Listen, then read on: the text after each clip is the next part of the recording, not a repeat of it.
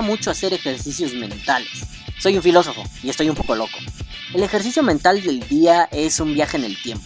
Soy de la generación de volver al futuro, así que no se sorprenda. Hoy viajaré 13, 14 años en el tiempo. Fui a mi vieja preparatoria a encontrarme.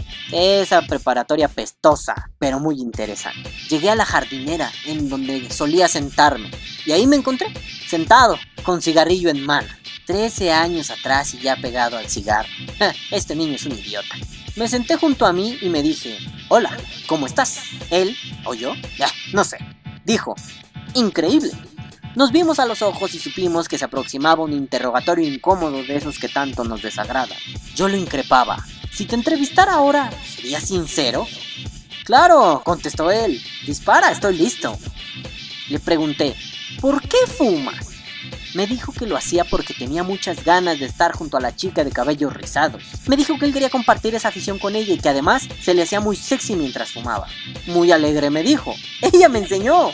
Yo en silencio sentí con la cabeza mientras reavivaba todos esos tiernos recuerdos. Le dije, ¿eres feliz fumando? Tajantemente y con una sonrisa enorme me dijo, sí, me encanta, esto me define como un ser humano. Estuve a punto de soltar una carcajada, pero me contuve. Tenía que ser serio y amable conmigo. Bueno, o con lo que se supone que soy. Con una mueca de incomodidad le dije que no sabía qué era lo que le gustaba de fumar. Él amablemente abrió su corazón y me dijo que, de entre todo lo que le gusta, lo que más le motivaba eran las palabras de las que habían sido las mujeres de su vida, que lo hacían muy feliz cuando, en más de una ocasión, más de una mujer que le había amado le dijo que se veía hermoso cuando fumaba, que se veía imponente, sexy, confiado, seguro. Dijo que le encantaba cuando decían que las volvía locas mientras él tenía un cigarrillo en la mano. No pude aguantar la carcajada y le dije que eso era muy tierno y que yo podía recordar lo bien que se sentía escuchar eso. Le dije que no todo en la vida era el ego desbordado por las hermosas palabras de unas damas irreemplazables, que también tenía que pensar en su salud. Ahora el que reía era él. Me dijo, no, no, no, yo no soy un viejo como tú y me encuentro muy sano. El cigarrillo no ha hecho mella en mi salud y creo que faltan muchísimos años para que yo me vea tan viejo como tú. Su respuesta retó mis ganas de abofetearlo por ingenuo, pero preferí ser sutil. Le pregunté sobre el futuro.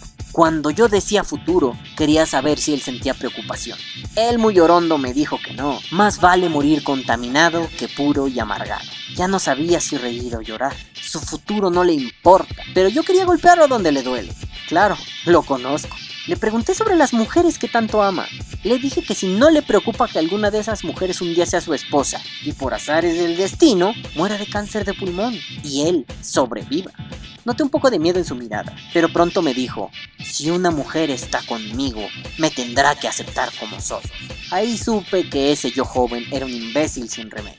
Finalicé mi entrevista preguntándole si quería dejar de fumar en algún momento de su vida. Me dijo que no. Muy seguro me dijo que fumaría hasta el último día de su vida. Solté una risa muy leve, muy tierna, y me levanté de esa jardinera. Me sacudí el polvo del pantalón y le dije, ya veremos niño, ya veremos.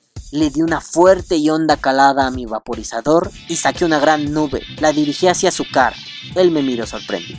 Volví a casa, no sin antes decirle, viva el vapeo, vapea o muere.